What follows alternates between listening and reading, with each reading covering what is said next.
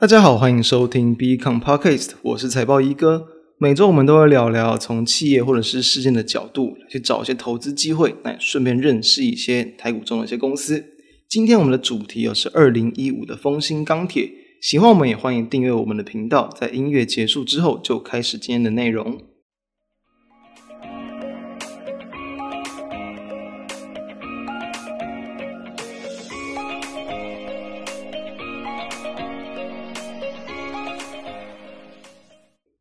今天我们聊丰兴哦，为什么要聊钢铁股？就是因为近期台股的这个穿山股表现不错，那因为钢铁股钢价也有在涨，所以钢铁股就吸引到了一些市场的目光。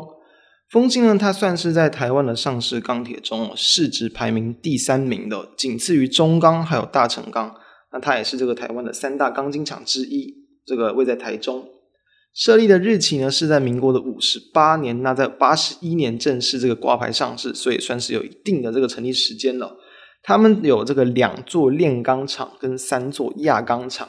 炼钢厂的概念是什么？炼钢之前要先炼铁。那炼铁其实在一部电影之中，大家应该就有看过，就是这个宫崎骏的魔法公主啦。那个男主角不是被子弹打到，然后去找那个来源嘛，就找到了哦那一座那个炼铁厂，就大概是那样的一个概念。那炼钢呢？它其实的原料大概是包含，比如说铁矿啊、煤炭等等。它透过这个高温氧化来去把这个铁里面的这个杂质清除掉，然后呢形成这个铁碳的合金，那就是钢。钢做出来之后呢，就要去这个轧钢。他们的概念就是说，把钢坯去压成一定形状的钢材。这种各式各样不同形状的钢材，就是丰兴它主要的产品哦。所以说呢，它的几个产品营业的一个比重，包含了大致上是如这样啊。钢筋啊，大约占了这个五成左右。那型钢啊，大约占两成五。那像这个条线，包括像棒钢、盘圆等等，也是大概占了两成五左右。那什么是钢筋哦？其实就像是我们一般可能会去，比如说有路过工地怎么样嘛，可能看到那个在地上那一捆一条一条的那种长条的那种钢哦，那就是钢筋哦。就是说它是建筑的构造啊、隧道工程、桥梁等等各种的这种钢筋混凝土的这个材料。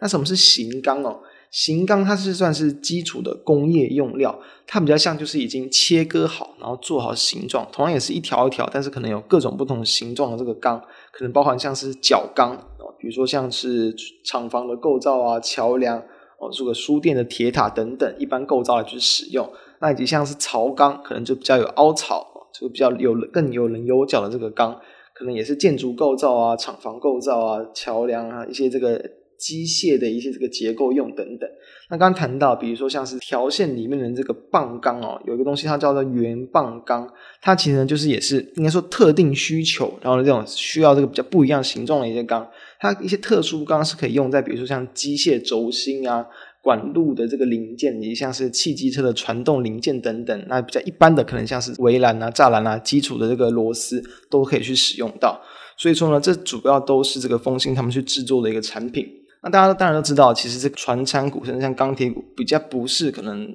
大家常常会去聊、去谈的这个标的。那为什么？因为近期在涨价嘛。我们要先知道，其实在过去几年来讲，比如说像是一零八年，其实整个钢铁市场并没有那么的好，就是因为钢材需求增长的力道是衰退的，因为可能中国钢铁的需求减速啊，还有中美贸易战，然后以及这个钢铁的贸易保护主义升温等等啊，影响到他们营运表现。那并且在一零九年持续压抑到他们的获利表现。一零九年算是丰兴这个获利比较差的一年了，因为持续受到大环境的不景气啊，可能这个贸易保护的这个政策持续有在影响，然后供需有点失衡，也导致于他们其实在二零一九年的毛利率啊，算是降到近期比较低的一个位置哦，在过去大概五年左右，它的毛利率普遍都能够在十二趴以上。而在二零一九年就掉到了这个十一趴以下，表现比较差。不过在去年呢，又表现不错，又回到了这个大约十四趴的水准，算是回到了大约二零接近二零一六、二零一七年那时候的一个比较高峰的水平。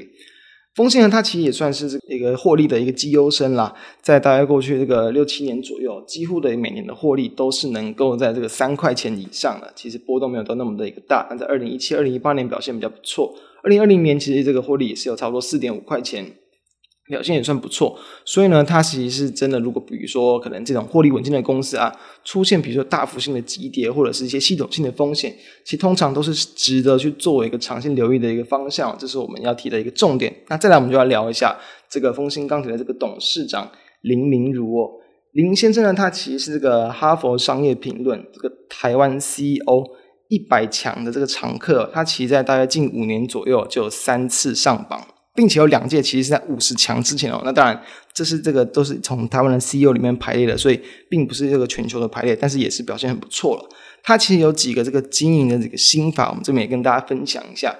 第一点呢，他们其实就是他们不断的去提升他们的产能设备。刚刚虽然谈到他们有做很多不同的，比如说像钢筋啊、型钢、条线等等，但其实真的要细分下去，是有更多、非常多种哦。他们有好几百种不同尺寸的这个钢材，因为大家都知道，不同的结构、不同的建筑、不同的应用，每个需要的钢材一定都不一样。所以说呢，他们有这么多种的钢材，它的概念就是说呢，林先生指出，他就是要做特殊钢的百货公司哦。能够有各种不同的产品，才能够容易吸引客户的上门，并且都是会这个勇于持续投资一些最新的设备来去升级它的生产效能。刚谈到，虽然它这个只有两座这个炼钢厂、三座轧钢厂，但里面的这个炼钢炉等等，它其实都是会有在持续去这个扩建的，持续去这个加盖的。也因此，这是他们第一个经营的心法之一。第二个呢，就是他们会持续的去研发高附加价值的新品。虽然大家可能会觉得，诶，传产股或许并没有这么的需求，但不是哦。因为呢，其实哦，就钢材而言呢，其实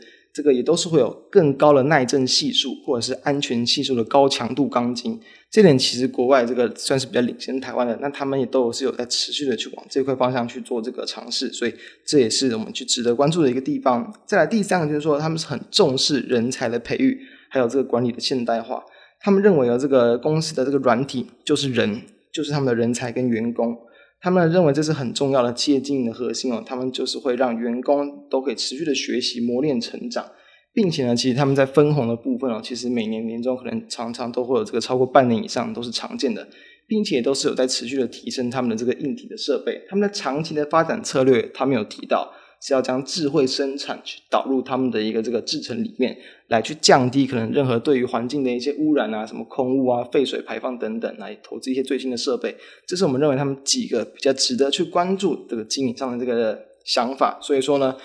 这样的一些这个作为哦，才会让他们有这样持续稳定的一个获利。那以至于在产业经营到比较逆风的时候，其实获利基本上都还是能维持在一定的数字以上。刚刚谈到二零一九年的这个环境比较差，它其实还是能有赚到三块钱以上，所以算是表现不错的。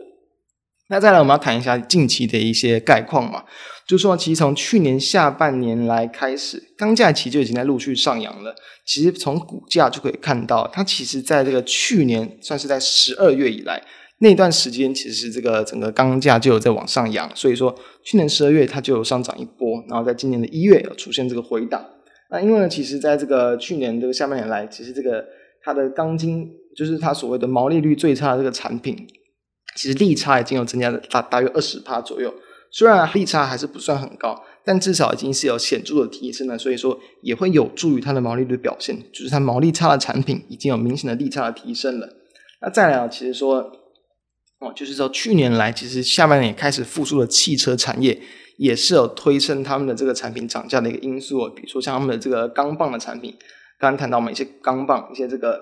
这圆钢棒可能会用在一些汽车的传动零件里面，这样子的一个这个需求增加，也会让客户去更积极下单，所以目前订单能见度都还是比较乐观的。那再来，其实近期这个他们在近期最新开出的盘价，就是这些钢铁厂，它每周都会开出新的盘价。都有在持续的上扬，像是废钢跟钢筋啊，已经算是已经连续一个月的一个上涨了，算是在今年的这个开春以来啊，整个国际原料的价格都持续的维持涨势。那本周的型钢的产品也都是要在往上去调涨的，也因此它目前的股价，其实我们认为啊，算是只是回到了差不多就是在去年十二月的一个比较高峰的位置。回到了这样的一个股价的高峰的位置，但是价格这个产品的价格都还是在调整了，所以可以算是属于在这个涨价题材的族群之中。我们会认为都会对于他们在后续的一个股价的表现会比较有利。那当然，目前他们的股价的成交的本益比其实大概在这个可能七十二块上下，在我们这个啊这个录制时间的时候，本益比大概成交在十五到十六倍左右，其实跟过去比起来，可能大概在这个十二到十四倍、十五倍左右，并不算非常便宜。不过，其实有时候，因为当然整个租金在往上涨，搭配到这个产业涨价，本一笔本来就有可能会有拉高的一个情况，所以我们会认为啊，就是说搭配到近期这个价格在往上涨，然后呢，其实在最近的一个获利的表现，其实表现也还不差。二零二零二零年也是回到比较过往的高峰的水准，所以我们认为本一比拉高也是很正常的一个现象。我们认为后续一定还有行情可期的，至少有机会来去做个突破前高，这是我们的一个看法。那以上就是今天跟各位分享风兴钢铁这间公司，那希望对大家有帮助。我们下周再见，拜拜。